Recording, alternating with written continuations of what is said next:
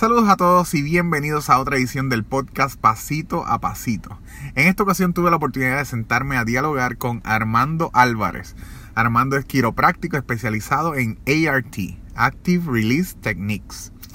Fue una conversación bien interesante, estuvimos hablando de diferentes temas, de su background atlético, desde su niñez hasta ya como adulto, su trayectoria como entrenador y qué lo diferencia a él como quiropráctico de otros quiroprácticos. Existen diferentes prácticas y sobre eso estuvimos profundizando. Fue una conversación sumamente interesante y espero que la disfruten.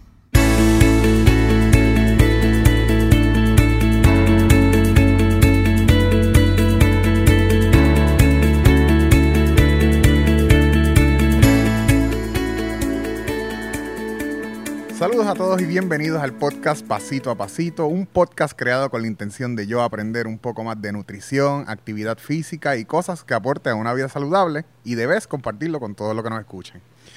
Y en el día de hoy me encuentro con el doctor Armando Álvarez, quiropráctico, entre otras ¿verdad? certificaciones que tiene, pero de eso vamos a dialogar. Armando es mi quiropráctico y siempre me ha llamado la atención esta área porque él es el que trabaja conmigo y estoy muy complacido con su trabajo, así que quería compartirlo con ustedes y que todos aprendamos de qué se trata esto de la quiropráctica. Saludos, Armando. Buenos días a todos. Gracias por estar oyéndonos aquí. Un placer estar con Héctor. Estoy bien emocionado de mi primer podcast. Súper. Nada, vamos a hablar de todo un poco. Pero vamos a empezar por el comienzo. ¿De dónde eres? ¿Dónde naciste? ¿Dónde te criaste? Yo, me nací, yo nací en el pueblo de Humacao, uh, viví en Verdemar muchos años, después nos mudamos para Las Piedras, a una, fue literalmente de la playa a la montaña. Y en Las Piedras viví en, en Collores hasta uh, como los 20, 21 años que me fui a Estados Unidos, 20 años, me fui a Estados Unidos a estudiar. Y, y volví, y hoy día, ahora es que estamos volviendo para la tierra, aparte de la quiropraxia, estamos asociando las manos. Estamos de nuevo eh, en Collores, pero estoy viviendo en un Macao. Así que. Eh, menciona eso de ensuciarte las manos. Quería preguntarte cuál fue el ambiente el que, en el que te criaste y qué actividad física realizabas, si algún deporte. O... Sí, mira, eh, mi papá siempre fue artista marcial y, y, me metió en ese mundo a mí a los cuatro añitos. Me acuerdo, mi primer torneo ya me, era full contact, mano. Cuando yo era chiquito no había no habían pads ni nada de eso y me rompieron la boca en 20 cantos a los cuatro años. Y, me, y fuimos en guagua escolar ese día a un torneo y nadie se llevó una. Yo me llevé una mierda de banderita y la boca partía y me encantó. Y ahí me quedé uh, en el deporte por hasta los otros días. De hecho, estoy en, el comeback más o menos. Y, y todos mis vecinos son campesinos que harán todavía con bueyes, hermano, hoy día. Y la, la vida en campo es súper diferente a, ¿Cómo te puedo explicar? Pues yo vivo en la ciudad ahora mismo en, un Macao, pero pues tú sabes que uno no ve al vecino. Allá te gritan, ¿sabes? Ya no hay texto, no hay nada. Eso es a grito desde la, desde la otra montaña y todo el mundo interactuando bien, pero continuamente hasta dos días de semana. Y en esa finca se sembraba ñame, malanga. Y hoy día estamos... Ah, más, que nada después de María, ya antes yo estaba interesado en meterme en la finca porque el área este, usted, tú eres muy joven, estaba hablando de esto ayer con unos muchachos, no se acuerdan lo que era la 936, pero en, en los 80 todo el mundo, todo el mundo tenía una paquete chavo en el bolsillo. Sí, farmacéutica. Y todo dejaba, yo tenía amigos que decían, ah, voy a dejar este trabajo, no me gusta, y empezaban en otra el otro día, ¿sabes? Así estaba la cosa. Eso no va a volver por ahora. Así que tenemos que hacer algo para que la gente se deje ir. Yo tengo que crear empleos. Como diablo yo voy a crear empleos porque en mi clínica no puedo. Tengo que extrapolarme algo y ahí decido volver a la tierra porque es la... Entiendo yo que es nuestra forma más vital de volver a nacer como economía. Porque tenemos que comer todos los días. No tenemos que estar importando todo y de ahí nace esta clase de revolu que me he metido ahora que me encanta. Ok, pero esa base que tienes cuando pequeño tú eh, trabajabas la tierra con tus papás? Papi siempre fue gallero. Ok. Y, y teníamos animales siempre, hasta cuando vivíamos en Verdemar, teníamos, teníamos aulas en un trapo de patio. Y, y papi siempre fue pescador de arpón. Ok. Y teníamos una yola, literalmente una yola. Y siempre, o sea que yo he estado toda mi vida alrededor de algún tipo de, de industria agropecuaria. La, Y, y siempre, siempre te digo, desde que yo nací, tenemos eso ahí, esa, esa semillita parece que empezó a crecer ahora Ok. con la Bueno, necesidad. vamos a profundizar en esa parte de volver a la Tierra un poco más adelante. Pero vamos a entonces hacia atrás. Eh, creces, adicional a, ¿verdad? a artes marciales, practicas otros deportes en tu desarrollo, crecimiento, Sí, niñez. sí. eh, eh, siempre jugué pelota desde... Todo el mundo ya me tiene con jab en la cara por mi pana Javi. Ajá, también lo tengo aquí apuntadito. pa- Especialmente Toñín, si va a escuchar esto. este, Está celoso. que, explícame eso de mi pana Javi. Pues ah, mi mamá es de Chicago. Ok. Mi abuelo y mi abuela emigraron a Chicago el 50, o 49 o 50. Ah, se- con esa emigración que hubo de, de puertorriqueño, mi mamá nació allá, mi tía nació en Puerto Rico, se fueron, mi tía le llevó un año a mami, así que ellas vivieron allá hasta los 15, 16 años. Regresan y todo es Chicago. Una vez yo voy creciendo, eh, son los Bulls, son los Cubs, son los Bears, son los White Sox. Entonces mi, mi, mi infancia, yo jugaba deporte de pelota desde los cuatro años también. Y pues siempre he sido un fanático de Chicago. Cubs, gracias a abuelo más que nada. Este, abuelo tenía la libretita y hacía los cuadritos de las entradas en el en el preseason. Abuelo se sentaba con una libreta, ah, abuelo estaba viejo, viejo, y preparaba eso y eso era ver juegos por ir para abajo. Tú no veías a abuelo por seis meses porque estaba metido viendo los Cubs. Y yo me acostaba con él en la cama hasta los otros días, que hasta antes de su muerte, que fue hace muy poco. De hecho, murió el año antes que los Cubs ganaran el Wow. campeonato. Tacho, yo me, su- me sufrí eso como tú no tienes idea. Pero nada, me lo sufrí y me lo gocé porque, pues, obvio, por- eh, es un sueño para todo fanático de los Cubs. Y ahora Javi, que está quemando la liga, es como la, la estrella, es el beacon que todos seguimos de la esperanza de que eso vuelva a pasar de nuevo. Así que, de hecho, yo le escribí cuando, ¿te acuerdas que iban a cerrar la escuela de comerío de pelota? Ajá. Yo le escribí a él y a dos o tres peloteros más para que intervinieran. Si no me equivoco, ah, no por no por, ah, por mi intervención, pero este ah, Dios mío, el de San Luis, Yadiel. Ajá, ya del Molina. Yadiel le escribió y le mandó un video a, a aquel ejel para que no cerraran la escuela. Y así que hubo, no fui yo únicamente el que escribió, obviamente, eso fue un movimiento bastante agresivo aquí. Y está, está abierta la escuela, así que la razón que dio sea. fruto, dio fruto. Sí, cada cual dio su Ujú. granito, aportó para que se mantuviera abierta. Así que por eso mi pana Javi. Mi pana Javi, y nos disfrutamos todos esos highlights, que- esas bases robadas, cuando No, se no roba sé el si, home. no sé, ay Dios mío, Robert Home. No sé si viste que le dijeron The Human Highlight Reel. No, pero ayer yo me estaba me senté a ver un compilation de No, fenómeno, fenómeno. y como se roba esa segunda y se desliza y, y no lo cogen. Eso yo me, por poco me fui viral. ¿Te acuerdas con lo de, de- del Puma Empericado? me fui viral con esa mierda. Ay, madre. Entonces, ¿en qué momento durante tu crecimiento decides estudiar quiropráctica? O si eso fue lo primero que estudiaste. No, o si... mira, eh, Oh, papi, estudia, ah, papi estudió química y trabajaba, eh, si mal no recuerdo, era, era mezclador químico en, en Conve Products, es una farmacéutica que había en Macao, está en Nahuatl, si mal no recuerdo. Mi mamá trabajaba en Medtronic, y, pero muchos años. Ella me acuerdo que llevó una ex- excursión de mi, de mi escuela cuando yo tenía cuatro años. Y nos pasaron por donde estaban soldando con láser, hermano, en el 84, 83, 84. Eso a mí, ¿sabes? Me acuerdo todavía, yo tenía cuatro años tal vez. Ver un láser en vivo, Ujú. en aquel tiempo, ¿sabes? No jodas. ¿Cuánta gente pudo haber visto eso? ¿Cuán, cuán afortunado yo fui? Pues eso, yo estoy seguro que eso fue lo que me puso el interés por la ciencia. Y cuando empiezo en universidad, empiezo en un macao en física aplicada electrónica, pero enseguida me cambio a química en la UPI porque ah, papi me estaba empujando, pa- no empujando no es la palabra, porque no, nunca me forzaron a hacer nada, pero ¿cómo te puedo decir? Aconsejándome fuertemente a que siguiera hacia, hacia farmacia. ok. Pues resulta que en ese trajín yo siempre pensé en hacer premédica dentro de mi bachillerato por si acaso. Yo me había dado una caída bien brutal en, en high school, en un concierto de Café Tacuba, mano. Cuando tiraban a uno para arriba así en el, en el mosh pit, le iba a caer encima una nena. pues yo siempre he sido ágil, entonces di como que una vuelta para empujarla con las piernas, le empujé para no caerle encima, pero caí sentado que yo no sentía las piernas ni nada. Sí, no, literalmente no sentía las piernas y todo el mundo mochando, yo no podía pararme porque me quedé sin piernas y mis padres no me creían. La cosa es que tenía unos dolores brutales, tenía 16 años, en, en 12 yo. Sí, 16 años. Y, y mi tía me llevó un quiropráctico. Me lo quitó de una. Un señor mayor Domínguez estaba en Villa Universitaria y él, empezó su carrera tarde, él se hizo doctor a los 50 años. Y en la silla él estaba mayorcito cuando eso.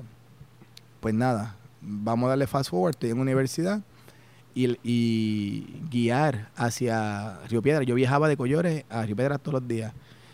Yo tenía una, una Ranger explotada o una Runner del 90 que, que me prestaba Mami para ir.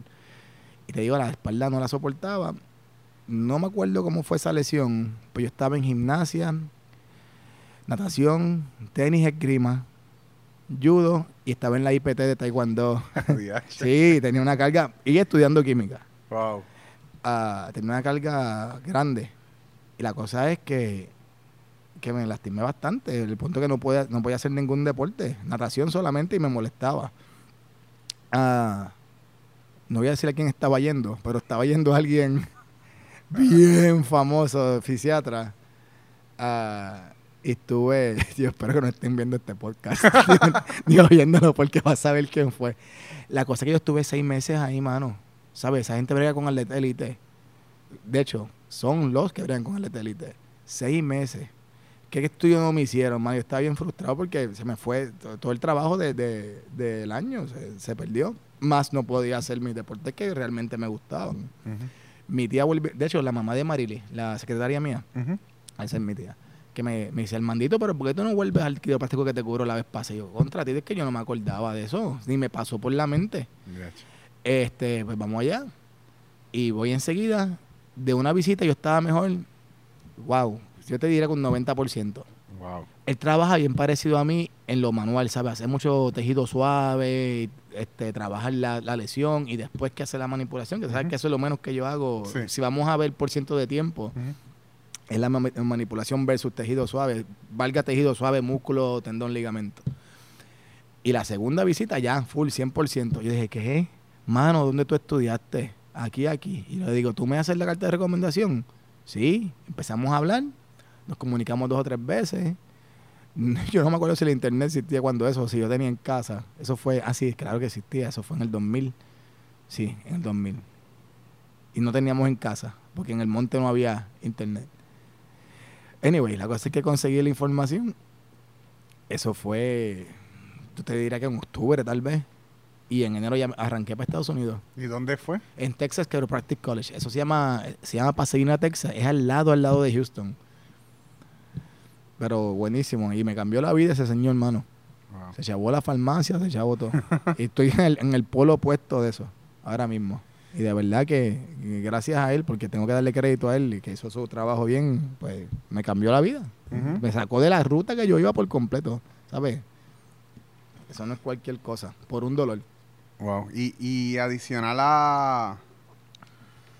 Adicional a estudiar quiropráctica, tienes otras certificaciones, otras Ah, sí, sí. Lo bueno de, de la quiropraxia es que ellos tienen un programa bien agresivo que tú puedes estudiar tus especializaciones después que empiezas a ver a pacientes en la clínica. Tú estás un año en clínica ya. Algunas puedes empezar antes como acupuntura y eso. Yo hice acupuntura, ah, nutrición, eh, hice una de neurología, pero nunca tomé, tomé el board. Eso estaba hablando con un amigo los otros días porque en Puerto Rico, mano, lamentablemente tenemos que decir, estamos atrás en muchas cosas. Entonces la población que hay de problemas neurológicos no, no piensan en un quiropráctico como, como una fuente de ayuda para su condición y el plan tampoco. Y tenemos que entrar al tema de planes médicos un segundo porque ah, hoy día ellos dictan tu salud y eso, te digo, eso podemos hacer un podcast de eso aparte. Eso es una- un tema bien pesado, bien agresivo a, a lo que es la real salud del paciente. Y, y esa no la ejerzo. Ah, y es como la matemática, que si yo cogí cálculo 2, pero si me lo dan ahora, a ver, reviento, que nunca Den- lo practicé. Dentro de esa parte de neurología, ¿sabes quién es Emma René Aponte? Claro, sí. Pues él Ajá. creo que está, su- o sea, como como que el enfoque que él tiene es más neurológico. Ah, es fantástico. Y Ah, no sabía que era quiropráctico. sí, él está estudiando allá en Atlanta y Ah, está, se fue está para Life. está a punto de graduarse y, y tiene planes de, o sea, según lo que dialogamos, su plan es eh, regresar acá. Qué bueno, qué bueno. Enhorabuena. Cacho, que vuelvan todos, de verdad. Hacen falta en la isla. Y me pareció eso curioso, aunque no he indagado ni he hablado del tema, pero me pareció curioso que, que el enfoque fuera más neurológico. Sí, hay, mu- muchas especializaciones. eh, pediatría es otra que es bastante grande. Equino canino. Ajá. Sí, este, Wow. caballos y perros, hermano. Y eso es gigante. 90% de los quiroprácticos de caballo y perro están en Oklahoma y Texas. Wow. Sí, no, eso, eso está buenísimo. Así que la quiropráctica es mucho más abarcadora de lo que la gente piensa. De hecho, de hecho, aquellos que digan que la quiropráctica no funciona o eso y tengan esa duda todavía en la mente, primero digo que como cualquier otra profesión, hay buenos y hay malos. ¿Sabes? Eso no hay, hay un zapatero bueno, hay uno Exacto. increíble, hay uno que es un genio, hay uno que es malo y uno que es fatal. Y eso lo puedes extrapolar a todas las otras profesiones.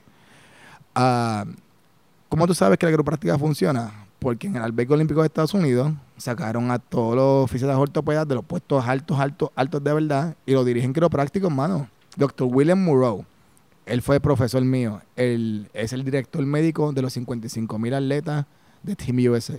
Wow. Él no tan solo dirige y hace protocolos, sino que el tipo está hands-on ahí metido, ¿sabes? Y, y es quiropraxia, pero un por ciento altísimo de lo que hacen en, en, en Team USA. Así que, contra, si el jefe de Team USA, la entidad más medallista en la historia del planeta, usa quiropraxia, ustedes van a estar seguros usándola.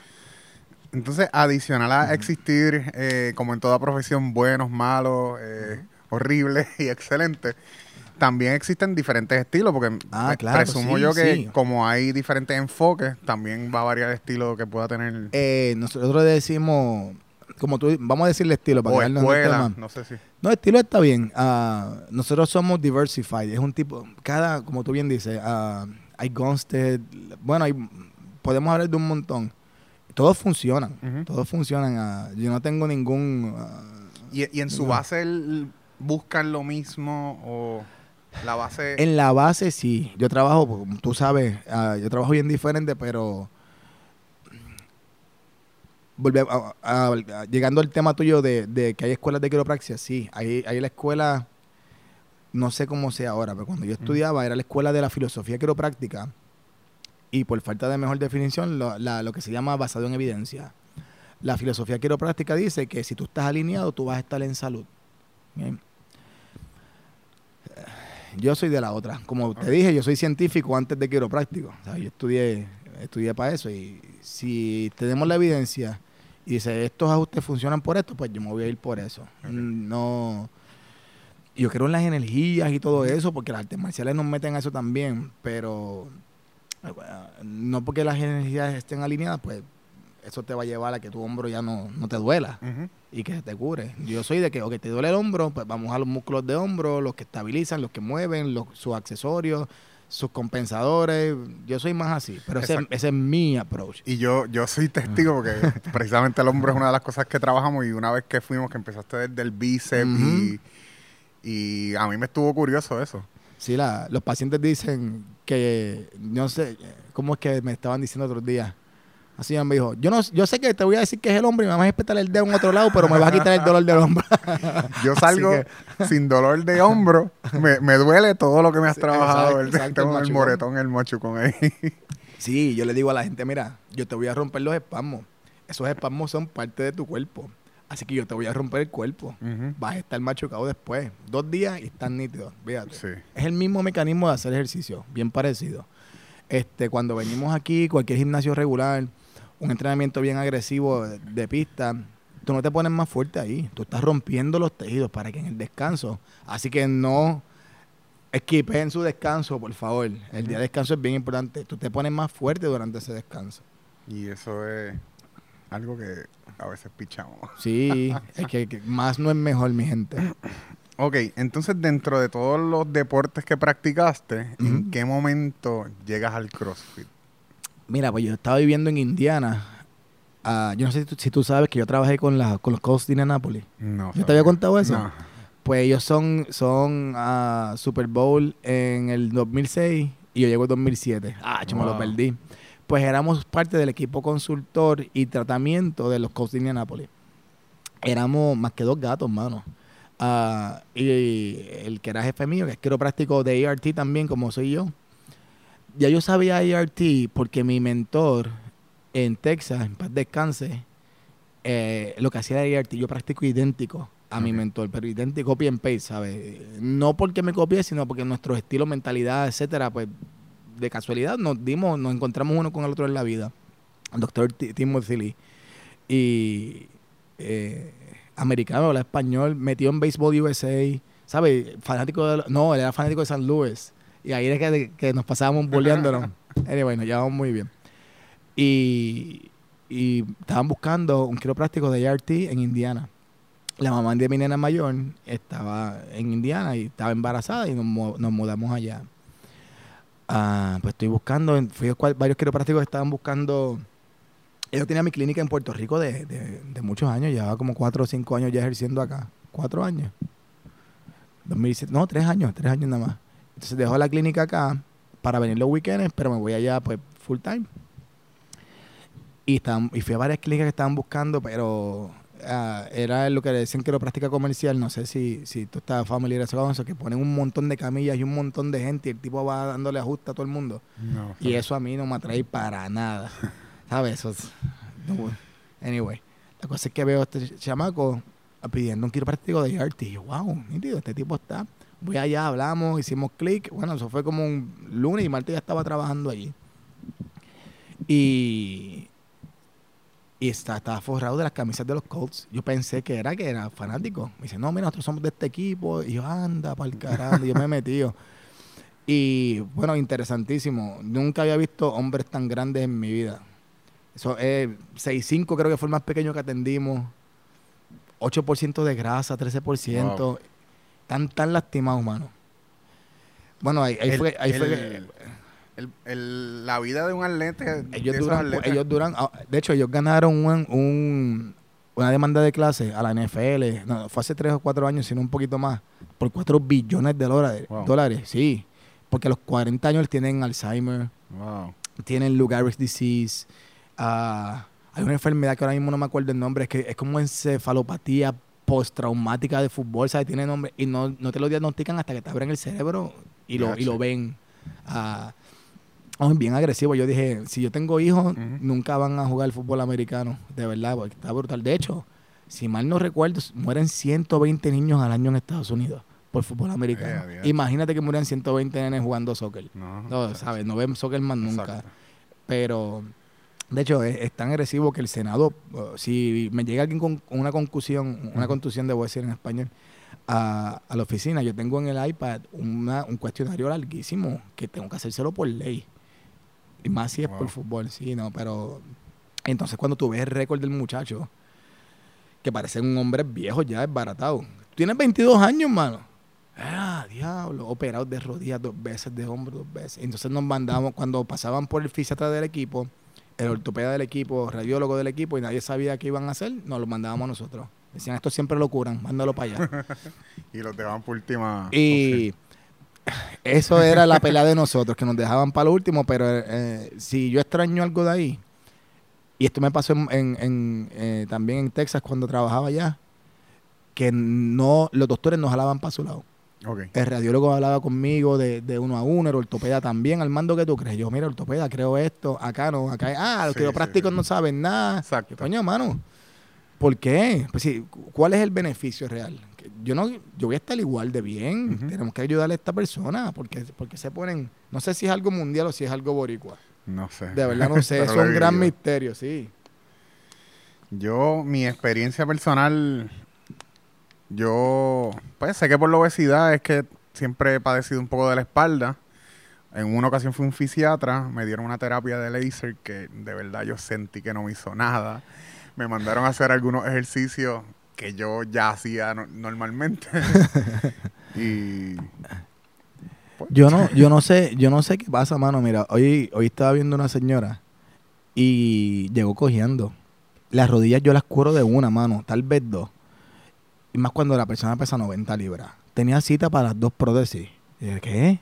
Si cuando tú pesas 100 libras, ya 90. Pues la cosa es que la, la vez pasada la dejé nueva, literalmente corriendo por el pasillo.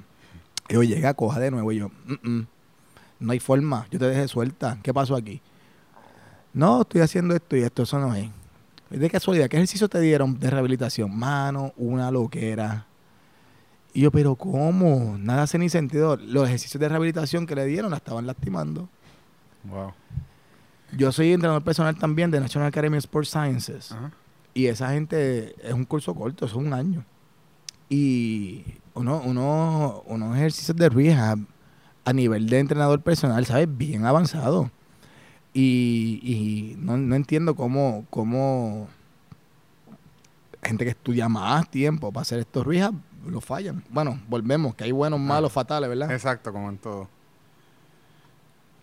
Pero también hay que usar el sentido común. Entonces, ¿cómo llegas al CrossFit? Ah, coño, ¿verdad? Que cabrón. jodia tan gente. Nos fuimos para el fútbol. Pues, pues ahí, ahí voy. Entonces están. eh, cuando llego a Indiana, llegó uno de esos muchachos hablando de CrossFit. Yo contra, yo leí eso en una revista de, de deporte, mano. ¿Cómo ¿Qué, te.? qué año es esto más o menos? Eso era 2007. 2007, dos- empezando, mano, empezando. 2007, 2008 ya. Ah, déjame ver, la nena había nacido. Yo creo que sí. Tarde 2007 o temprano 2008. Una de esas dos fue. Y, y te gusta. Me dice una loquera, pero está bien cool. y yo, pues dale, pues vamos para allá. Y me dijo dónde era. Así como esto mismo, un almacencito así. Lo tenían un abogado. Que eso es lo raro de CrossFit. No lo tiene ningún. Es bien raro ver un profesional de la salud que lo tenga. Ah, aquí yo sé que, que hay dos o tres que estudiaron e- ese campo y, aunque no sea profesional de la salud, debo decir como un entrenador personal, pues sabes, alguien decente para tenerlo, pero un abogado, mano, Sí, sí. ¿me entiendes? Y yo era powerlifter colegial cuando eso, ah, yo, yo no, no sé si sabes, yo gané novicio nacional en alterofilia en Puerto Rico, plata en sí, estuve con José Marrero en alterofilia muchos años también. Se me olvidó de decirte esa parte. Y en colegio, pues era powerlifter. Entonces, pues, ah, yo estaban haciendo unas loqueras, pero unas loqueras. Yo, y yo, ese tipo tenía razón, esto es una loquera.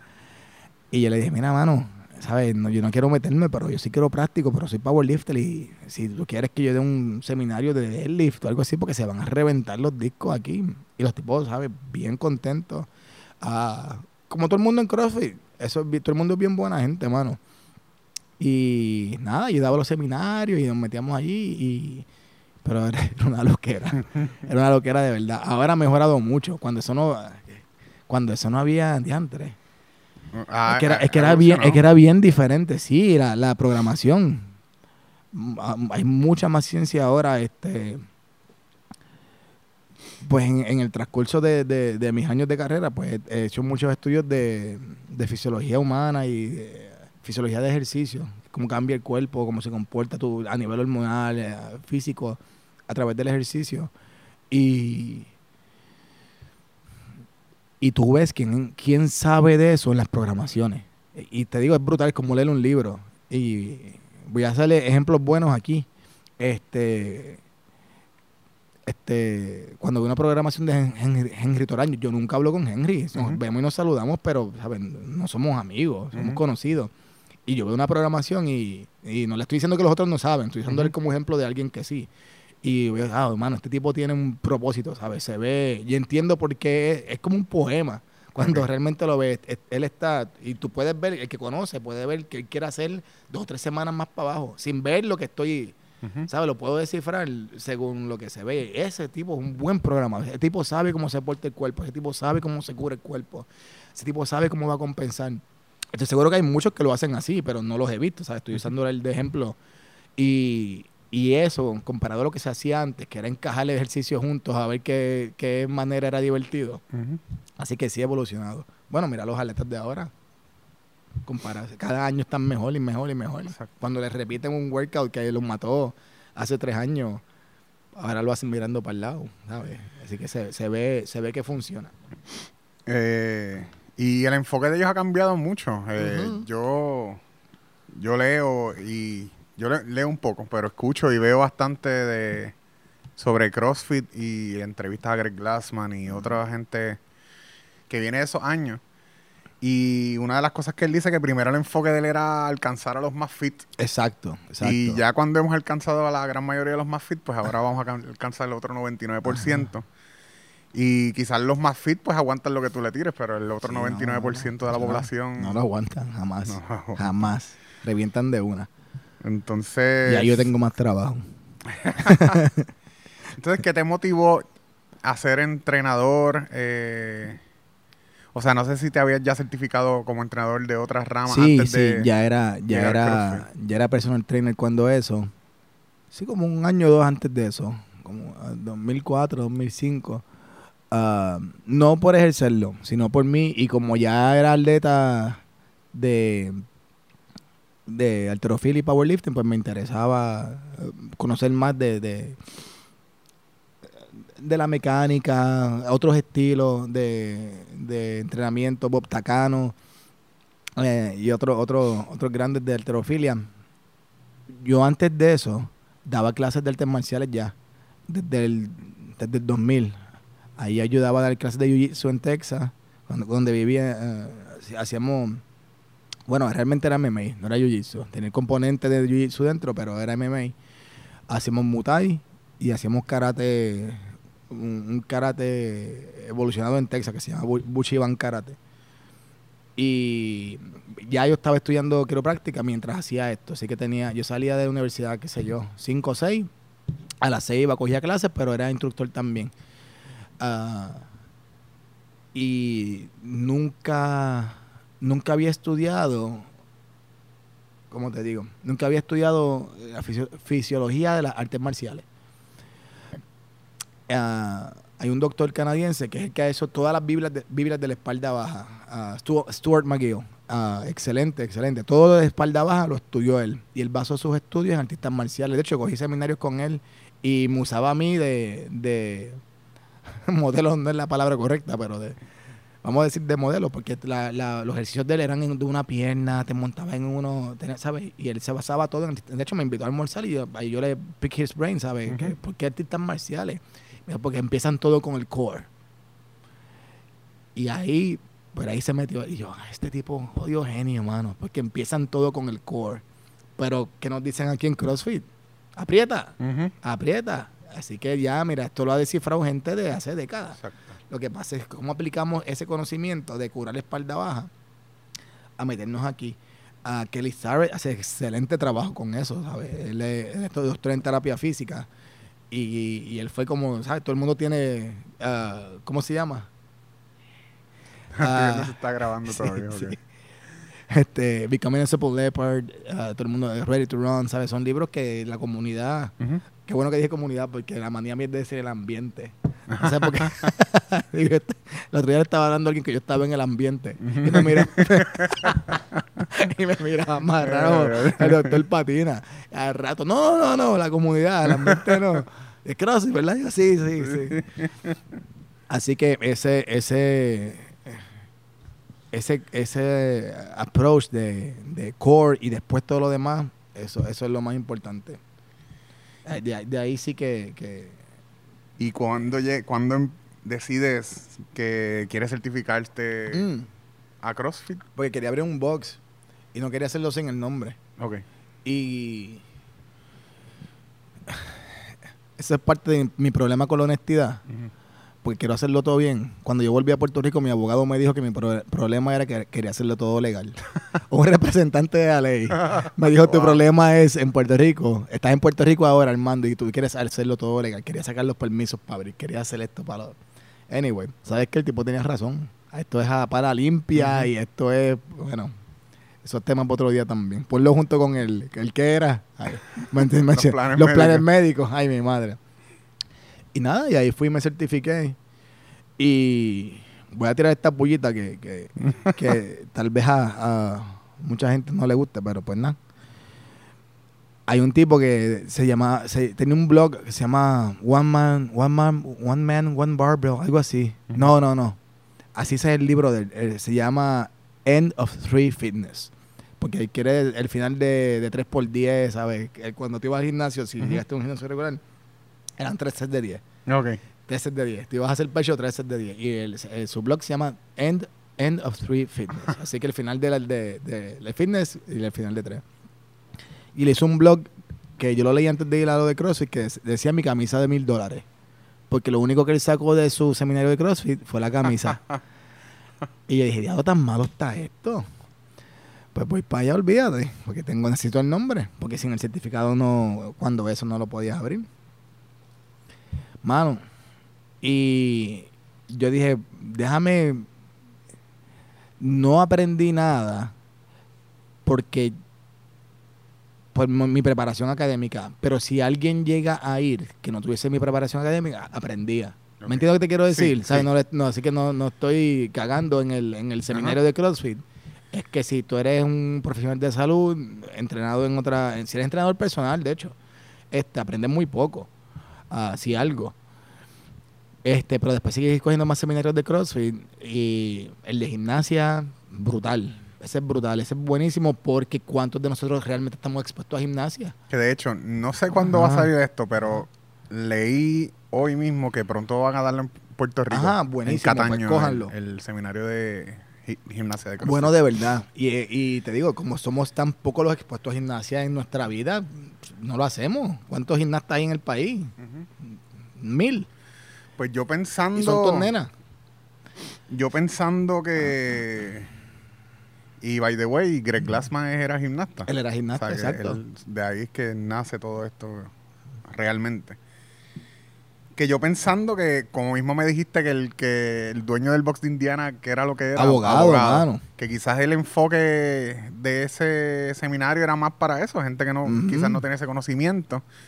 Y ahora mismo el, ellos promueven que el, el público general, aunque no tenga intención de ser de ser coach, que tomen el level one primero, porque son, Son mil pesos, pesos, para ellos, ¿verdad? Pero por otro lado, parece que la experiencia y la información que te transmiten son po- para una persona. Para un individuo. fiebre de CrossFit es un palo, mano. De verdad que sí. Porque vas a... Y volvemos, no vas a aprender la gran cosa que no hagas aquí o que si tienes un buen coach no hayas aprendido. Pero, este... Ha hecho el ambiente... eh, dale con el lo de ambiente. La La comunidad. la comunidad es súper chévere en... Ay, estás de repente estás con 70, 80 crossfiteros, ¿sabes? Que quieren empezar ahí, está todo el mundo al mismo nivel, se pone brutal. Y realmente uno aprende, este, si, si te digo, como si no has visto nada de cómo funciona el, el cuerpo humano y eso, pues aprendes algo. Pero nada, es como el primer paso para crecer. Los otros seminarios te llevan a más y más y más y, y va a aprender. Mientras, por lo general en la vida, mientras más educado es un coach profesional, etcétera, mejor es.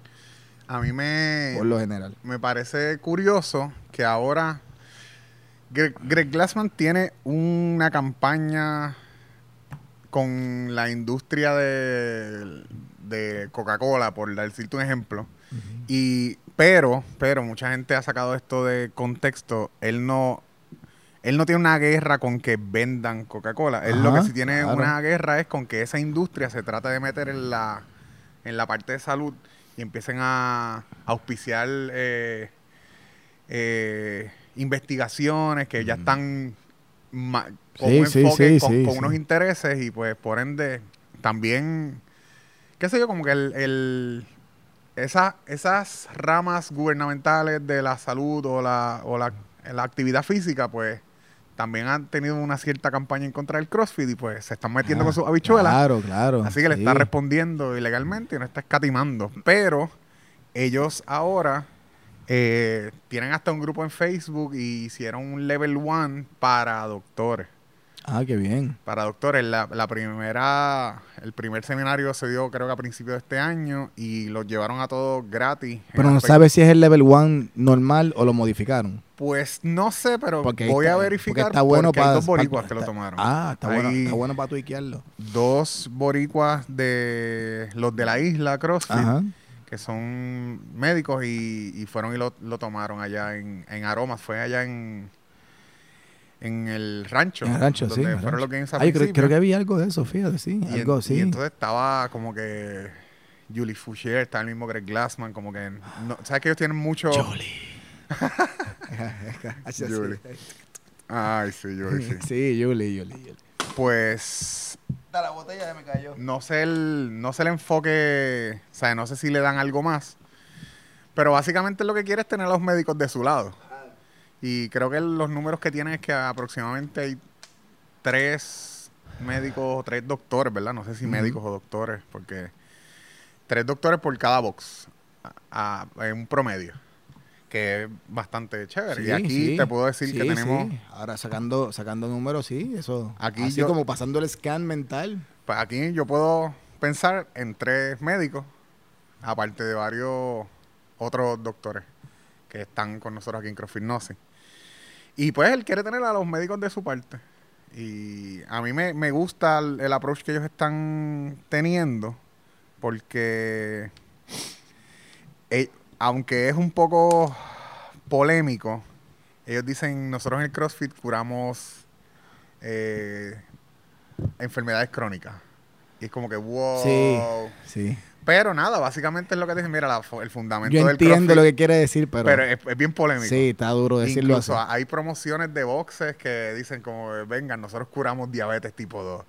Y es como que, wow. Nada, básicamente su argumento es, nosotros trabajamos lo que es la parte de la educación, lo de la, lo- la base de nosotros es la alimentación, la actividad física. Y durante la actividad física vas a tener una comunidad apoyándote que te va a hold accountable, no sé. Es que es una oración bien cargada, ¿verdad? Sí, es bien, eh, sí, sí, no. Tú no lo puedes decir sin explicarlo, Ajá. sin meterte en problemas. Pero que me gusta en ese aspecto. Sí, y ¿sabes qué? Y para ser abogado del diablo tienen razón. ¿sabes? Tiene ra- Lo que pasa es que como se presta para mucho, mano. Sí, sí, Se sí, sí, presta mucho. sí, sí, sí. ¿no? Y después la gente se zumba un... a- Es que vive un- una, una, una sociedad tan litigante. Y. Puerto Rico comparado con Estados Unidos no es nada litigante. Pero ponle que, qué sé yo.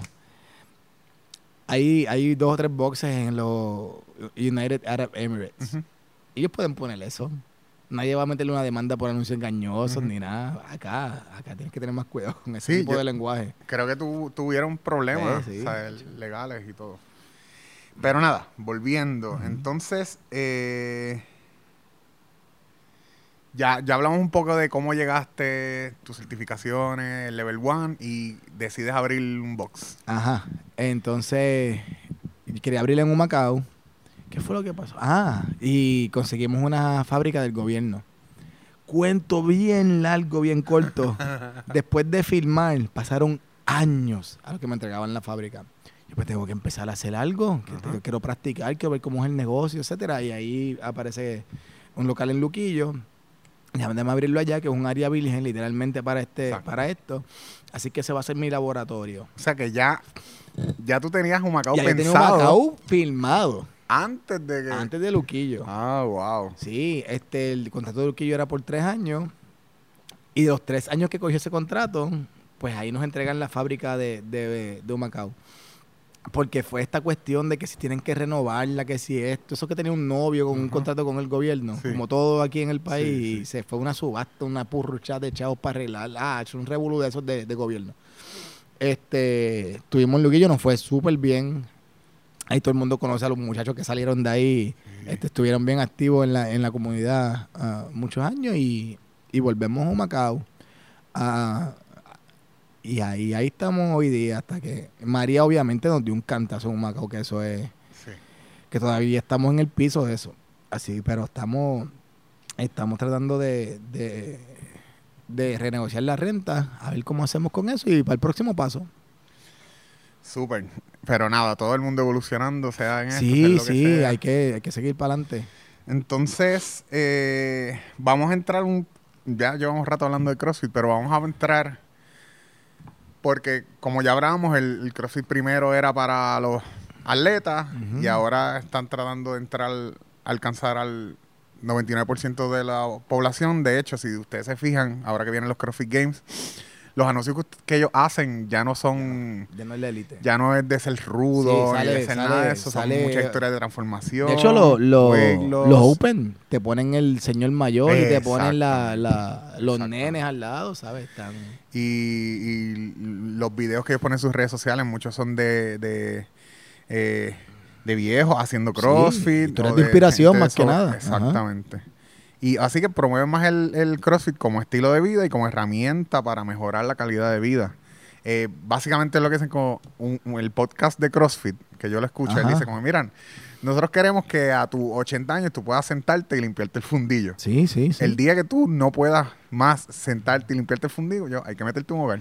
¿Y sabes por qué él dice eso? No sé si él lo habla en el podcast, pero ahora mismo en Estados Unidos, 9 de 10 personas que están en un asilo no están en un asilo porque están enfermos, mano.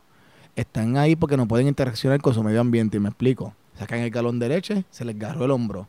Se cayeron, no se pueden parar. Se sentaron en el toile, no se pueden parar. Subieron el brazo a poner un plato, o no le sube el brazo, se les barató el brazo. Y esa gente está en asilos, mano. Porque, Pues- porque los americanos no son como nosotros, que se quedan en una, en una periferia con su familia. O sea, el, el americano se va para otro estado temprano, 18 años sale de su casa. Ahora está cambiando un poco porque la vida está bien cara y los millennials se están dando con una realidad un poquito más agresiva que la que yo tuve. Pero 9 de 10 personas están débiles.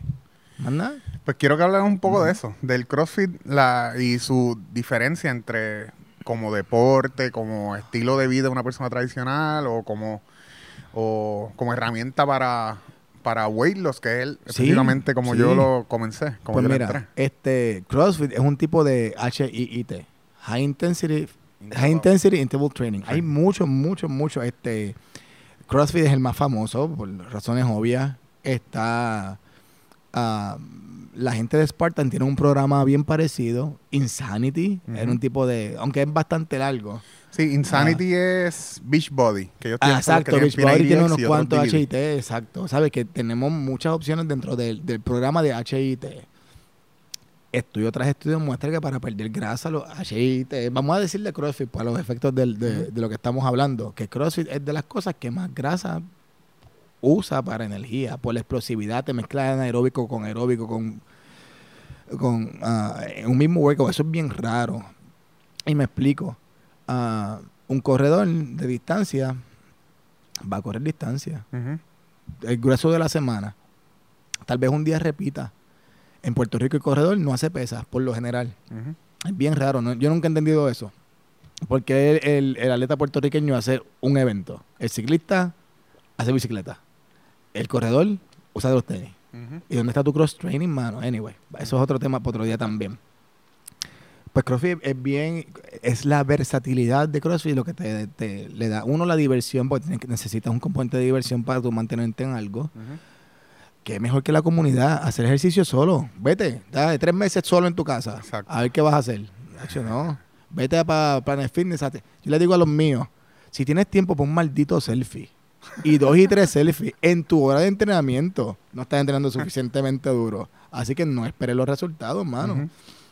También tienes el selfie al final, sudado explotado, pero créeme, durante un workout de CrossFit nadie se puede tirar un selfie, no hay Exacto, forma, exacto. mano. Este ah, el heart rate, ¿sabes? Le- Usamos, usamos levantamientos olímpicos para subir el heart rate. Mano, eso, eso, eso no es cualquier cosa, eso es genial, eso es, es brutal. Ahora, ah, lo bueno de ese tipo de, de- de entrenamiento, cuando tú dejas de correr, tú vas a estar quemando calorías varias horas después. No tengo los números exactos ahora mismo de mente, pero si mal no recuerdo, son de 4 a 6 horas. Depende del workout que hagas en CrossFit, porque a veces tenemos días suaves también, no puede ser todo go, go, go, go, tenemos que recuperar, pero un día duro de CrossFit, tú estás quemando calorías 24 hasta 48 horas después todavía para recuperarte de ese workout que hiciste. Por eso es que el descanso es tan importante. Así que como herramienta para perder peso, yo, yo personalmente estoy un poco biased porque me gusta, estoy en eso, pero también como científico y, y médico, está en mi top 5, mano. Brutal. Ah, y si tú, yo lo pongo en número uno porque tenemos los componentes que, que hablamos de la diversión, la comunidad, este, un grupo de apoyo para perder peso. Sí, básicamente es como que, eso, mira, eso es priceless. Eso es priceless, la membresía. La- Cuando yo empecé en, en CrossFit, aquí en Puerto Rico, Recuerda, yo venía de un CrossFit de allá afuera. Yo pagaba 200 pesos al mes. ¿Qué? Como 250. En el 2007. VH. 2007-2008, exacto. Este, el sitio estaba brutal, ¿sabes? Y, y no estaba tan lleno porque estaba empezando CrossFit. No éramos 40. Ujú. Jamás éramos 40. Ah, y fíjate, pero yo estaba bastante al día. Ahora que, ahora que te, te menciono eso, el tipo daba los seminarios de, de mecánica de correr, el abogado. Parece que era corredor antes o, o cogió el seminario de CrossFit. No sé si existía cuando eso. Anywho. ah, los 200 pesos, sí. sí. Bueno, y la gente de aquí dice que CrossFit era caro. Ajá. Y estaba como, y estaba como a 100 pesos cuando eso. Ah, ¿Soy yo? Sí. Mala mía que no lo, no lo apague. Este. Si quieres, ah, Déjame apagarlo, sí, seguro. Esa es la doña. Eso yo lo edito después. Déjame. No sé qué pasó esto. se- Ya, che, hay una- un mosquito por ahí encendido. Ahí una está. mosca, una mosca. Ya no molesta. Y 100 pesos era caro. 100 pesos y era caro. Y hermano, un grupo de apoyo. 24-7, que te tienen metido en un chat y todo. Eso vale más de 100 pesos. Ujú. Ahora tienes todo lo otro, el ejercicio y eso para. No, no, no, eso está regalado. Ah, que Planet Fitness está a 10 pesos, vete. Vete Sí, a Planet sí. Fitness, vete. Oye, es tan sencillo como coger un workout de los de aquí y hazlo en tu casa. Y después hazlo con un, un corillo. Ah, Primero que la motivación que vas a tener o cuántos días vas a hacerlo en tu casa Es solo. más, llega- ahora mismo vete ya el que hicieron el jueves o el viernes aquí, vete ya lo solo. Para que veas que Exacto. te quita. Es Exacto. lo mismo. No, no termina. Ya- Yo mismo lo hago, ya, yo no voy a hacer nada. Sí, yo- y yo, as- mi experiencia fue esa, como que yo llegué, en esa época fue en CrossFit Tropical, Ajá. y oye, el apoyo que yo sentía tanto de los coaches, de los dueños, de, los, de la misma sí. gente que uno va conociendo, que te ven, que te dicen como que no te quites, como Te que tú puedes, dale, dale, dale. son cosas que influyen, han Claro influido en el proceso claro y, y yo creo que es parte crucial de... Yo encuentro de que esa es la, la columna que, que yo, yo creo que por eso tanta gente busca busca CrossFit. Este, de hecho, allá afuera le han dicho, le han llegado a decir que es un culto. Sí, es que tiene Sí, todos los componentes. tiene los componentes, claro que sí, tiene los componentes de un culto y, y yo lo entiendo y es adictivo, mano. Es adictivo de verdad. A veces la doña. Pero eh, de verdad que, que para bajar de peso, por el componente nada más, aparte que es buenísimo, sin- sacando los ejercicios que son buenísimos, el componente de apoyo ah, social, eso no tiene precio. Eh, claro, como en todo, hay buenos, hay malos, hay Como todo, mano. mediocres. Así que yo en mi, en mi, en mi aspecto personal, cada vez que alguien que quiere bajar de peso me, me pide recomendación, yo le digo como que busquen a alguien que sea, sabe, que sea bueno, ¿entiendes? Porque, oye, a- eh, si por definición CrossFit es eh, ejercicios de alta intensidad, constantemente variados, Ujú. este, ¿cómo es? I- High intensity interval Tra- training. Pero exa- exacto. Sí, sí. Digo, eh, ay, Dios mío. Eh, eh, sí, eh, lo, tú lo dijiste bien. Sí, alta intensidad. Ejercicios funcionales constantemente variados, realizados a alta intensidad. Ahí está. Que también uno, o sea, te puede lastimar, te puede echar una rodilla, te puede llevar un hombro si no, si no te guían bien. Yo antes, pues yo hice judo y jiu-jitsu por años. Ujú. Y, la, y alterofilia también con José Marrero en Humacao. José Marrero fue por 16 años el mejor coach de Puerto Rico de alterofilia. Y la gente me decía, pero es que CrossFit lastima. Y yo dime un deporte que no lastime, hermano. Dime uno. Exacto. Dime uno que Claro, no lastime. claro. Ahora, en CrossFit tal vez tengas más... Déjame pensar cómo voy a decir esto. Cuando eres de un equipo de pista y campo, tus lesiones se supone que sean de pista y campo. Ujú. Te jalas un hamstring, te lastimas la espalda, tienes glúteo medio malo, etcétera. En CrossFit tú tocas todos los deportes. Este, ah, haces gimnasia, haces alterofilia, haces powerlifting, haces ah, haces pedestre, ¿qué? Haces bicicleta, rema. ¿Quién diablo rema por ahí? Tu, cha- tu chance de lesionarte es más. Es cuestión de. No crea que sea cuestión de chance, es que es. Ahí, ahí volvemos a, a- a lo que hablamos ahorita de, de ser bueno o malo. Es bien difícil ser verbado. Eh, yo soy mucho mejor coach de powerlifting y alterofilia que de remada. Ok. el- lo puedo coachar porque el- conozco la biomecánica detrás de eso por mi, por mi educación.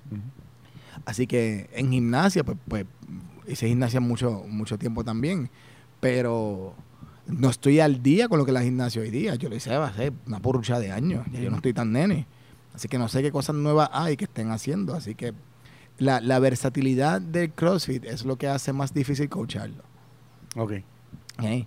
Ah, porque no puede ser bueno en todo. Tal vez hay un coach que es la hostia y, ¿sabe? Y, y hizo todo, y, ¿sabe? Hizo Sí, sí, alterofilia, fue remador cuando joven, hizo pisticampo de 800 mil. Tal vez ese tipo existe. Claro. Pero, y, y ahí es que entra que el coach tiene que ser más cuidadoso. Uno de los problemas, si voy a decir problemas que tiene CrossFit, eh, o que yo veo en CrossFit, es bien raro que en otros deportes haya un coach bien joven. Ok. Eso es bien, bien, bien raro. Y el grueso de la gente, en, en coaches en CrossFit son jóvenes, Ok. bien jóvenes. Eso, eso, es, eso yo lo veo como un, no un problema. Ah, ¿Cómo te puedo decir? Aumenta el chance de que cosas malas pasen. Y me explico. Yo a los 40 años tengo dolores que jamás a mis 20 años yo hubiese entendido. Que alguien me dijera, ven un cuarentón que se ve fit, que se ve joven aún, y, y, y viene meneando el hombro, el tipo de 40 años. Ahora yo veo a ese tipo, yo, tú no vas a hacer nada overhead. De Ajá. verlo entrando por él, no me importa que caliente, no me importa que, que, que tengas el rango de movimiento completo, tú no vas a hacer nada overhead. Pero Armando, no, tú no vas a hacer nada overhead. Versus, si llego, si llego a ser yo de 20 años, ah, eso se te quitó ahorita. Sí, Porque sí. a mí, Calienta, porque a mí se me quitaba ahorita. Sí. Porque yo estoy viendo desde mi punto de vista, no, no tengo 40 años, tengo Claro. 20. Entonces, pues, eso no es, eh, eso es lo que, lo, de las pocas cosas que yo veo que sí es un, un no, que, que no quiero decir problema porque no es problema. Porque se puede, Es se puede solucionar. Liability. Tiene- tienes que tener un poco más cuidado cuando eres un, un coach joven porque hay cosas que tú no entiendes. Y no tienes por qué entender. Tu conocimiento es limitado por tu edad. ah, tu conocimiento es limitado por el cuerpo joven en el que vives aún. Y, se le va a ir la juventud. Sí, eso se le va a ir, eso claro. se va a joder. Eso se va a joder y vivir rápido. Pero, pues, cuando, cuando estás en, en un ambiente que es tan intenso, eh, que es difícil que un atleta, un coach joven tenga la, la, la periferia tan desarrollada para coger 30, 40 atletas a la vez y corregirlos todos. Alguien mayor lo hace fácil. Un coach que lleva mucho tiempo te coge 60, 70, hasta dándote la espalda, te dice, oye cómo cae la pesa y dice, eso cayó mal, ¿sabes? Ujú. Ya pues, llevamos 20 y pico de años haciendo esto. Literalmente, de escucharlo uno, uno sabe. Pues, te digo, es lo único que yo veo que puede, que, que puede ser un factor de riesgo, vamos a ponerlo así. Un factor factor de- riesgo en, en, en cuestión de peligrosidad de CrossFit. Aparte de eso, todo, el que diga que yo le digo, métanse en judo, vente, vamos a rolear un rato, vente, vamos a darnos contra el piso, literalmente. Te voy a tirar parte con un planeta, mano. También, que- también el CrossFit es joven. sumamente joven. Es joven que- y- que no, de- no tenemos alguien que haya nacido, haya crecido O sea, haciendo sí, CrossFit, o haya sí. llegado a ser viejo. ¿Entiendes? Ah, ese, es bueno, ese es buen punto. y- ese excelente y- punto. Y lo he, lo, lo traigo porque lo he escuchado, El ¿entiendes? fútbol americano usaban casco exacto, cuando empezó. Exacto. Ay, mi O madre. sea, que a medida siga, yo creo que ha avanzado y ha, se ha asimilado a la realidad Mm. bien rápido con relación al crecimiento del, del deporte y del estilo de vida, por no decirle deporte. Eh, pero Está chabón, poner, ay, está chabón ponerle el sello de deporte. Sí, eh, eh, lo Sí, es. Yo entiendo. sí, para mí oye, lo es. Para y- mí y- lo es. Y todos somos atletas cuando... Para mí lo es. Este. Pero entiendo, entiendo la, la, la, animosidad hacia el CrossFit. De- de- de- desde lo- si yo estuviese, si no estuviese metido en, en el CrossFit y estuviese del lado allá de Jiu-Jitsu solamente, que, que es mi, mi base, entendería la animosidad que hay hacia él. Porque no sé si has visto un meme que dice. "Ah, I don't want to be good at doing exercise. Algo así. no. Sí, dice este. "You- eh, Jiu-Jitsu, because I compete to win at my sport, not, not because I want to be good at doing exercise. Así, Ah, así que dice. ¿Entiendes lo que te quiero decir? Sí, sí, Ay, sí, ser más push-up. Lo ven así, ah, ese es el más push-up que hace, ganó. Sí, sí, sí. Ay, él corre y hace push-up después, mira. Oye, recientemente yo tuve un roce con un Ajá. analista deportivo Ajá. porque hablamos del deporte del CrossFit, como que pff, deporte. Pero yo no me metí a debatirle. No eso. entiendo, por, no entiendo por qué esa forma de, de, de verlo en contra, ¿verdad? Porque es que, Nada, también es joven. O sea, yo creo que a medida pasa el tiempo. ah, no, esto va a ser Eh. normal. Bueno, ya es una palabra que todo el mundo conoce. Exacto. Si, si tú vas a un, a un box que no dice CrossFit, la gente dice, voy para el CrossFit, ¿sabes? Ajá, exactamente. Ajá. exacto. la gente lo Eh, entiende. el slogan de CrossFit es, es- es Forging Elite Fitness, Forging Fitness. pero ya, lo, ya he escuchado gente dentro de CrossFit Forging Elite Health. Esa me gusta mucho más. Fitness y health son dos cosas bien diferentes. Y pues, you don't have to be fit to be healthy. exacto. Y Eso es, ahí estoy totalmente. No había escuchado eso, pero me, pues me gusta. es, es dentro de dentro de ellos mismos, el mismo podcast de CrossFit, o sea, eh, lo, lo han, lo han mencionado. Ok, dejando el CrossFit un poquito al lado, eh, pero, ¿verdad? pero no tanto. No tanto. Volviendo a, a la práctica de... ¿Es quiropraxia? ¿Quiropráctica? Las dos se usan. Se usan, Sí, bueno. Quiropraxia lo usan más en, en Europa. Ok.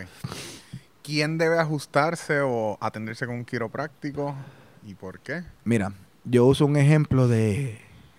Aquí en Puerto Rico, pues no tenemos una sociedad que usa transporte público. Todo el mundo tiene un carro. Ajá. Y tú vas a cambiarle el aceite del filtro del maldito carro cada tres meses sin que el carro te estarte ni nada. El carro no te dio ningún síntoma que necesitaba cambiar aceite y filtro. Tú sabes que si no cambias y filtro se te va a desvielar. Ajá. Ahora tienes que comprar un motor nuevo. Ok. Contra, tu carro lo puedes cambiar, tu cuerpo no, mano. Exacto. Tú vives en tu cuerpo. Tú eres un habitante de tu cuerpo. Tú, no eres- ¿tú has visto una foto que es de quién realmente tú eres. ¿No has visto esa foto? Es un cerebro. Sabes que los ojos son nervios. Es un cerebro con toda su, su espina pegada y sus ojos.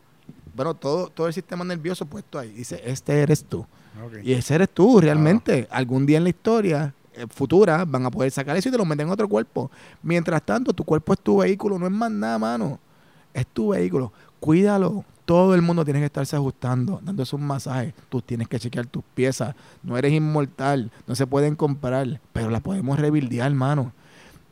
Y no podemos esperar a que nos a ejemplo, la, la señora de la, de la rodilla, te ha puesto lo que sea que esa rodilla le, le dolió un montón de veces antes, antes de llegar a como estaba. Ese es el, yo le digo eso al check engine de nosotros. Mira, el dolor no es tu enemigo. Mira, este, Héctor, estoy malo, Ujú. atiéndeme. Ah, eso se me quita. Héctor, loco, atiéndeme. Te voy a dar un poquito más de dolor para que me hagas caso. Ah, diablo, dame unas pepas acá. Tira, no. Ah, ya no te.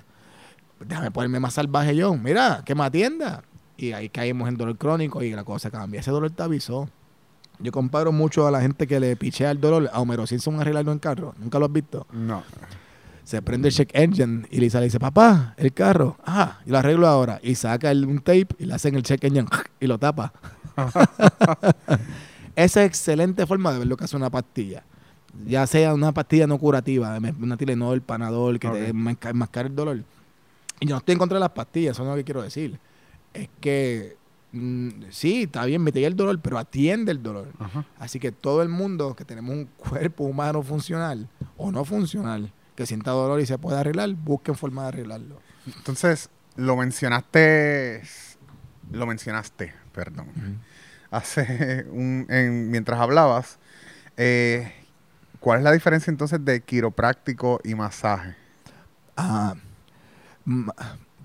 voy a, sal- a sacarme a mí de, de esta ecuación un segundo. La, la quiropráctica general Ajá.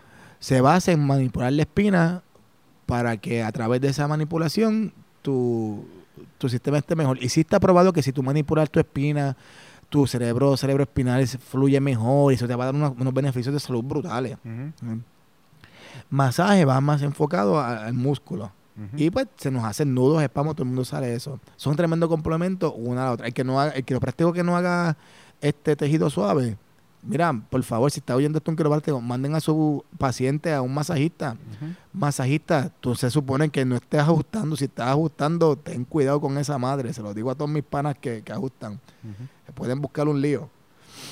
Si, eh, mand- y los masajistas son excelentes en hacer esto. Y los quiroprácticos también, pero los masajistas son buenísimos en referir a quiropráctico. Este, son diferentes sistemas. Ok. Ok, eh, tu sistema espinal sí va, controla tu sistema muscular, pero y viceversa. Tus músculos realmente no se llaman músculos, se llaman músculos esqueletales. Son músculos que menean esqueleto. Así que tu músculo tiene la capacidad de cambiar tu espina. Si tú tienes un músculo de espina contraído y tu bajita ajusta y sigue contraído, porque no se va a soltar, y bajita ajusta, te puede dar un millón de ajustes, ese músculo no te va a soltar hasta que lo atienda. Así que, ¿quién era el culpable? ¿El hueso o el músculo? El hueso, yo, yo, comparo mucho y le digo a los pacientes, mira, mano, imagínate que hay un esqueleto de Halloween ahí guindando. El tipo está virado. Ahora, ponle un músculo, qué sé yo, vamos en un canto de músculo, vamos para la carnicería y le pegamos un músculo de- del agua al agua en la espina. Ponle un canto de corriente. ¿Quién mandó el esqueleto? El, el músculo. Son músculos esqueletales. De hecho, la piel no es tu órgano más grande, es tu sistema musculoesqueletal. Yo no sé quién empezó con ese odio embuste de, de- de la piel. Pero no se compara con el peso que tiene el sistema muscular. Ni su comple bueno, la complejidad también, tal vez. Pero la quiropraxia por lo general atiende tu espina, añadiendo el cráneo, y el, el masaje a- atiende muscular. Pero, aquí viene el pero. 97% de de tus dolores son causados por tu miofascia. Y aquí es que salimos, salimos de- del montón. Ah, la fascia, mío significa músculo. La fascia muscular, por falta de mejor explicación, es la envoltura del músculo. Eso no hay masaje que lo suelte, mano. Eso hay que hacer otras. hay técnicas de masaje que lo sueltan, pero son con más movimiento. Eso es lo ART, lo que yo hago, Active Release Technique, es, es un tipo de terapia miofacial. Active release. Techniques. Así que, si sabemos que 97% del dolor humano viene de la fascia, ¿por qué no atacamos eso primero? Perdona, que me dijiste que era fascia. Es la El- envoltura, del músculo. Esa es la Eh, eh, explicación es de la- arroz habichuela. eh, exacto así. Esa madre contrae, esa madre es tan dura como el acero. Eso es increíble. De hecho, si has cogido un bocado de carne y Ujú. masticaste y masticaste y masticaste, ya, esto no va para ningún lado, voy a poner este canto de carne en el plato. Eso no fue culpa del chef. Eso fue culpa del eh, carnicero, que se le fue un canto de fascia. Tus dientes son hueso, mano. Ujú. Hueso con filo. Y tus huesos son metal. Así que tú tienes un fracatán de cuchillas en la boca y no pudiste hacerle ni media a la fascia. Y tú estás envuelto de pies a cabeza. De hecho, la fascia no tiene fin, si lo quieres ver así. Ujú. Yo no te puedo decir, tu fascia empieza aquí. Es como si te cogieran tu cuerpo y hay una bolsa de fascia y te meten ahí dentro y le hacen succión y así está tu cuerpo cubierto de fascia. De Ok. pies a cabeza. No hay ni un centímetro de ti sin esa madre. Eso es increíble. Ya vamos a ir despidiendo, ¿no? Se, no- se me quedaron un par de temas que quería tocar ya, pero la... Repetimos la- entonces. así que ahí segunda parte pronto. Yay. Me gustaría después pro- profundizar del estoicismo, ¿verdad? Hemos dialogado de eso. Ah, sí, Quiero sí, saber más sí, de la, mi, mi de, tema la, favorito. de la ganadería y de volver a la tierra. Y hablar un poquito de tus aventuras, Taiwán en bicicleta, mochileando, porque vi eso en Sí, mochile, mochilé en el mundo. Mochilé en el mundo, por favor. Porque yo soy, a través de mi proceso de bajar de peso, yo digo que quiero atreverme a hacer más cosas que quizás mi peso no me... No es que mi peso me... No te las vas a dejar disfrutar igual que si no lo tuviese. Eso es lo que está. Yo creo que mi Sí. peso no me lo iba a dejar disfrutar, pero también hay una parte emocional, psicológica que me Claro. aguantaba a mí de hacer muchas cosas que quizás podía hacer, Eso pero no me atrevía. Eso es. Así que estoy en esa. lo que es la mente, ¿verdad? Sí, sí. Sí. La mente es el enemigo, mano. Entonces, Fear is a liar.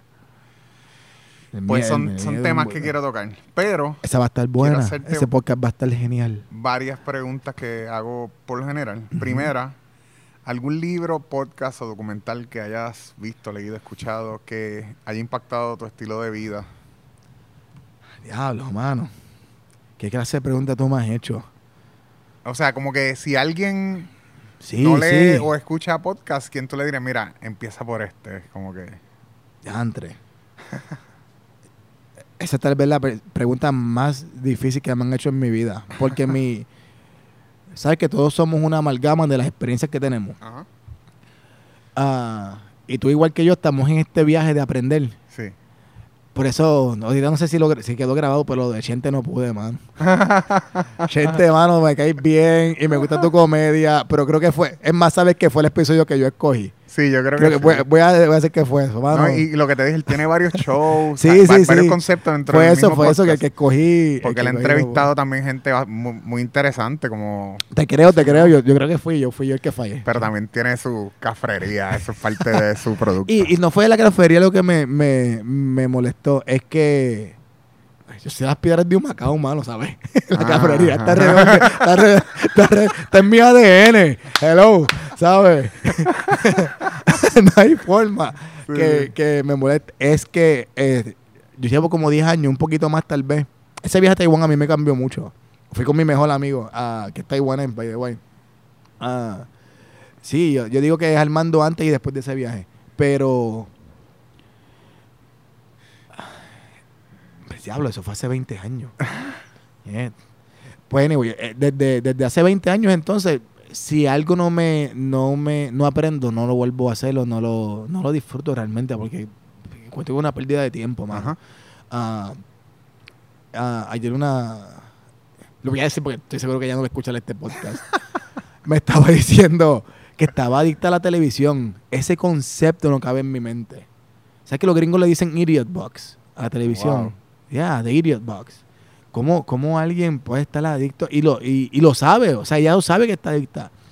¿Qué cosa más ine- ineficiente, no productiva? ¿Sabes? Todo lo malo. Sí, Creo que yo considero malo en, en- en una, en una oración. Diablo, ¿quién me, ¿qué podcast me ha influenciado? Un libro, un documental. Libro brutal, mira. ah, libro, yo diría que God is not great. How, how religion poisons everything. Ha sido más pesado el título. God is not great, religion poisons everything. Eso es de Christopher Hitchens. Ah, un libro bien, bien. Es duro, es duro, pero tiene un buen. Ah, este. En esa misma onda, The God Delusion, de Richard Dawkins. The Ok. Selfish Gene, que creo que hemos hablado de esto, de que como, el- como los malos son los que se procrearon. ¿No hemos hablado de esto? No. Este, The Selfish Gene. El, el gen egoísta. Lee esa madre y te va a cambiar la vida. Somos descendientes del malo y tus genes te usan de vehículo para no dejar de existir. Wow. ok, próxima pregunta, hombre. Acho, voy a quedarme pensando en esa pregunta todo el santo día. Es que esa pregunta no es, es- es infinita. Sí, sí, sí. esa Por pregunta eso, es infinita realmente. sí, mi, yo soy una persona que no leo mucho. Recientemente empecé a leer y... Audiobooks, baby. Audiobooks. De, de la manera que lo hago es como realmente quiero leer. Ujú. el, en Kindle te permite bajar el Audible Ah, y sí. sincronizarlo. Le das play y te Brutal. vas sombreando lo que vas leyendo. Bueno, si no sabía. A la vez tienes dos sentidos utilizándolo, la lectura Sí, y la audición. y- claro. Y, lo retengo mejor y leo. Brutal. Así que ese es mi... Yo ahora lo que estoy haciendo es... eh, ¿sabes que yo tengo oficina en Guaynabo. Ajá. me pongo las nalgas en casa en un Macao y me voy por ahí para abajo con algún seminario. Este, no sé si te, si te hablé de Jordan ah, B. Peterson. No. Eh, Jordan B. Peterson es un psicólogo clínico que, que se ha hecho, chequealo, Jordan, como. Michael Jordan, B. Peterson. Tienes que empezar por el revolú que le pasó en la universidad y como, como sigue, pues tiene una, él, él está usando desde hace muchos, muchos años poniendo sus charlas en, en YouTube y tiene una que se llama Maps of Meaning. De hecho, si hay jóvenes viendo este, este jóvenes varones, aplica a las mujeres también, pero jóvenes varones escuchando este podcast o viéndolo, uh, chequense el libro 12 Rules for Life, uh, an, antidote, an Antidote for Chaos, de Jordan B. Peterson. Excelente para jóvenes, excelente, excelente. Es la mejor. Obviamente hay adultos que están bregando con la vida y no han, encontrado su norte, pero e- eso le, le- aseguro que le va a hacer la vida mucho más llevadera, los va a preparar para todo lo que viene, cómo ser fuerte, ah, emocionalmente hablando. Si tienen menos de 30 años, 30 años, ¿qué Ahora mismo, ahora 35. Oye, los millennials de este año, Sí, de esta época. 35 o menos, lean ese libro, lean, cómprenlo, se van a hacer el regalo, el mejor regalo que se han hecho en sus vidas Este, Es de él, de. Jordan Es de Jordan B. B. Peterson. Brutal. Pues tiene una, una lectura de Maps of Meaning. El tipo habla como cuatro horas de Pinocho. Wow. Pero una cosa brutal, te, te cambia la vida. Maps of Meaning. Los mapas de, de significado.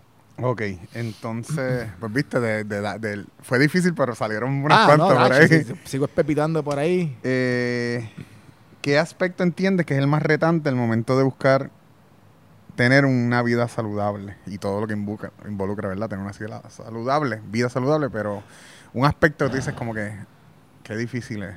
Qué difícil es. Qué difícil es. Mm. No quiero sonar pedante. Pero acuérdate, eh, yo llevo en artes marciales de los cuatro años. Ujú. Saber pelear en lo... Eso es mierda. La disciplina que te da el artes marciales, eso es, eso es innegable. Y, y pues a mí no se me ha hecho difícil nada. Mi, mi vida ha sido saludable, hermano. No, no puedo. Te dije ahorita que papi pescábamos con. Yola. Yo, yo comía langosta los weekends, hermano. De gratis. ¿Sabes? Mi, mi vida ha sido, me, ha- me ha tirado mucho hacia, hacia la salud por la por el entorno en el que nací. Ok, Este, mis abuelos son de campo. Nosotros limpiábamos morcilla con manguera, ¿sabes? Era, era todo fresco. pues quizás no una, una experiencia personal, pero con gente allegada Ah. a ti, entiende que... Ok. Lo ha hecho presión de grupo, mano. Olvídate de eso. Ojo cerrado. Ah, no, no quiero beber. ¿Qué? Date una. Esa una no es una. Es verdad. Es la- son dos. La primera y la última, papá. Exacto. Presión de grupo. Chicos, una galletita. Coño, llevo dos horas entrenando. La joya galleta se me va a joder las dos horas. Date una galleta. Coño, qué buena están, dame otra. Presión de grupo, presión de grupo. Ah, Olvídate que esa es. Ya esa es la peor. Ok, entonces, si tuvieras que recomendar un cambio sencillo a una persona que busca tener un estilo de vida saludable, ¿qué le recomendarías? Como que por dónde comenzar, cuál ese primer paso. Y nuevamente, vida saludable, pues. Mano, ti- tiene- tienen que leer. leer. tienen que enfocarse, tienen que poner, tú tienes que poner una meta y tienes que escribirla o ponerla en un póster o lo que sea. Tú tienes que tener, no puedes arrancar sin saber para dónde vas. Yo voy para casa ahorita, yo sé para dónde voy. Yo no voy a hacer, la- no me voy a montar en el carro, ay, a ver para dónde llegamos. Y voy a coger la primera carretera que, que no puedo coger cada salida que se me presenta porque a saber dónde diablo termino. Así que tú, cuando vas a empezar el programa de salud o tienes planeado empezar, cambiar tu vida para lo que sea, tú tienes que tener, ok, yo quiero llegar aquí. Y ahí ya tienes dónde llegar. ¿Cómo vas a llegar ahí? No vas a ir derecho. Jamás, jamás vas a ir derecho. Eso es lo que, ese es el error de la gente y más en este siglo que todo es instantáneo. Ay, quiero comprar algo. Pum, Amazon. Ajá. En un segundo está en tu carrito y comprado. Ay, ATH móvil, toma. Ni nada más en el bolsillo te metiste. Los cambios no son. Por eso es que hay, hay tanta gente que no entiende a la gente exitosa. Ay, ¿cómo hizo eso? Ay, diablo, qué suerte. Cojones, suerte. Ese exitoso se jodió las pestañas, mano. Ese tipo, ese tipo ha fracasado más veces de lo que tú te imaginas, pero fue tan resiliente. Y resiliente no me gusta ya. Hay un libro que se llama Antifrágil. ¿Te hablé de esto? No. Ok. Te voy a, te voy a hablar porque, por ese, ese es otro excelente libro, Antifrágil. Porque resiliente, ¿qué significa resiliente? Si yo tengo un, vamos a decir, una botella de cristal. Perdón, vamos a hablar del frágil primero. La botella de cristal es frágil. Pues tú la pisas y se rompe. Pero si esa botella es resiliente, tú la pisas, se rompe, pero vuelve y se forma. La vuelve y la pisa, se rompe y vuelve. y se- Pero si es antifrágil, tú la pisas y se pone más dura. No se rompió, la pizza es más dura. Vas a seguirte pisando hasta que eso sea diamante. Bien diferente a la resiliencia. Tú quieres ser antifrágil. Tú no quieres romperte. Tú quieres aguantar ese cantazo y empujar, empujar para atrás. Para antifrágil me gusta mucho más que resiliencia a- ahora mismo después de ese libro. Pues si tú vas a empezar a, a salud, lo que sea, un trabajo nuevo, lo que sea, tienes que ponerte es- esa meta. Vamos a decir cambios de vida para no usar salud nada más. Cualquier cambio de vida, ponte la meta y vas a chocar 20 mil veces. Tú no vas a ir directo. De, de verdad, los, los- los viajes hacia tu meta son en zigzag. Y a veces hasta para atrás. Pero tú sigue apuntando para allá, porque vas a llegar. Vas a llegar. Así que edúcate, ponte tu meta. Pues, León, ponte tu meta y después te educas cómo llegar a ella. Súper. Y, co- y, y mira, vamos a hacer un diploma, cuando tú te gradúas. Ujú. Y ahora, Y ahora, ¿estás feliz con tu maldito diploma? Ahora tienes un set de problemas diferentes. ¿Pero qué te disfrutaste? El viaje hacia ese diploma. Así que no sean tan estrictos y tan severos con ustedes mismos. Y suenan cliché de que, eh, ¿cómo es? Eh, el, el- el viaje, el destino, ¿cómo es? ¿Cómo se dice? ¿Cómo es que dicen? Este, No the, es el the- the journey. no, the- enjoy the- no es, no es el destino, es el... Es viaje, exacto, no es el, de- no, es, no es el destino, es el viaje. Sí, pero tienes que llegar al destino, Ajá, si, no, exacto. si no vas perdido. Así que, eh, te digo, no, no es tan sencillo, y no es fácil. Llegar a, hacer lo que sea en la vida no es fácil. O sea, nada es fácil. No sé si han visto las muchachas, yo no puedo creer que ya, yo soy prácticamente nuevo a Instagram, no lo sé, y estoy anodadado que hay una cultura de verle las nalgas a las mujeres. Que ellas vivan de eso, que tienen un millón de followers. Porque tienen un, porque tienen un buen fundillo. Ay, vi un meme que decía como que imagínate que hoy cerraran Instagram, se acabó tu carrera de modelo. Ah, oye, no había pensado en esa madre, qué pesado. Y dicho, ellas son hermosas, ¿sabes? Y, y sí, tienen buen fundillo, pero tú no puedes vivir de eso. Ah, no- eso no puede ser verdad. Y estoy seguro que no son jóvenes siguiéndole, tienen que ser un chorro de viejos enfermos. Está brutal, hermano, es increíble. Pero, pero, pues hablando de esas muchachas, para darle crédito, trabajan duro en el gimnasio. Yo vi un video de una de ellas llorando, ¿sabes? La, la coach le, en el hack squat, ¿sabes? Un hack squat. En Sí. una máquina. La coach la empuja cuando ya no podía más darle, salía para y iba para el otro. Así que, ¿sabes? Es, difícil tener un cuerpo así. Ujú. Este, entonces, eso es otro tema también. Yo tengo tres hijas y es- no me gusta que la, la, la, de- la grande es una nerda, jibarita, ella es genio y no, me- y no es gracias a mí, gracias a la mamá y su familia ya son, son genios de- del lado maternal. Literalmente genio. Este, pues no da que hacer. Pero la, la, la del medio, eh, pues tiene, las primas son más grandecitas, tienen Instagram y se menea ya como que hasta sexy. Le dije, mira, mano, haz eso en casa. Pero no hagas eso en ningún sitio porque, ¿sabes? Hay hombres enfermos que ven las nenas, hay que hablarle Sí, así, sí, sí. son nenas, hay hombres enfermos que te, te ven como si tú fueras adulto y tú no lo eres y te pueden hacer cosas malas. Y, y cómo yo le voy a explicar que hay una mujer viviendo del culo.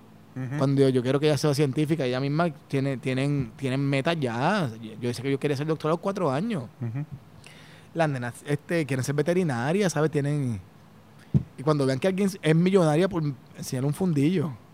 Y jamás se va a ganar remotamente eso de doctora, ¿sabes? Ahí tengo que- ahora yo tengo que decirle, mira, ahí está la dignidad del trabajo. Ya, ya me pusieron un, un set de problemas diferentes. Que, que no nada, se bregan, eso no es problema. Claro. Pero Instagram. Not even, que como alguien dijo, no, the, Insta- the Instagram chick doesn't even look like the, like the Instagram chick, you know? Pero así estamos. Bueno, Armando, estuvo bueno. hemos hablado ¿Cuánto temas, vamos? se quedan muchos, ya vamos una, un poco más de una hora. ¿Cómo hacer? Sí, pero rapidito, Diablo. igual que anoche. ¿Qué lo que era? Sí, mano. Oye. Pero, eh, ¿dónde se puede comunicar cualquier persona que quisiera atenderse contigo? Si en quieren atenderse conmigo, pueden llamar del lunes a viernes de 10 y media de la mañana a 4 de la tarde al 787-962-3131. 787-962-3131. Por favor, si no lo cogen, llamen de nuevo, dejen mensaje. Son un fragatán de gente llamando todo el tiempo. ah, y, y nada, paciencia, please. Si no lo cogemos, no es que lo estamos pichando ni nada. Está, están- está el, el cuadro de una línea lleno. No es cuadro, es una línea. Así que por favor, así que ya la orden. Que trabajamos todo lo que sea condición neuromusculoesqueletal, que significa eso, prácticamente cualquier dolor. Lo que. Y. Estaba contándole que el otro día llegó un paciente que dice. Yo no tengo nada, mano. Ajá. Yo vengo que de mantenimiento. Y yo, oye, a diablo, yo no sé bregar con eso, loco. y me miró como que, ¿qué? No, es que yo curo lo que nadie cura. Ese, ese es, mi, esa es mi fama. Mano, me jodió el día. Y yo, diablo, mano, es que no sé qué hacer contigo. Después, qué sé yo, dame un masaje o algo. Y yo, pues da- dale, vamos. Pero las condiciones que ustedes hayan perdido fue de que, de que no se pueden curar. Denme un try, de verdad, este, la chequeamos. Si no se pueden, créeme que yo se lo voy a decir. Pero hasta ahora tocando madera, no, estamos batiendo casi para batiendo casi para mil. Mejor que Javi, papá. Mejor que, Mejor que Javi. tu pana Javi. Mi pana Javi. Yo soy Héctor Trinta, este es el podcast Pasito a Pasito. Gracias por escucharnos. Eh, sígueme en todas las redes sociales, Facebook, Twitter, Instagram, YouTube como Héctor Trinta. Y este es el podcast Pasito a Pasito. Lo puedes conseguir en YouTube o en tu aplicación de podcast favorito, ya sea podcast en Apple o hay otras eh, eh, aplicaciones que en, en Android funcionan como Podcast Addict y en Spotify también aparece el podcast. Estamos aquí y nos vemos en la próxima. Gracias, mundo.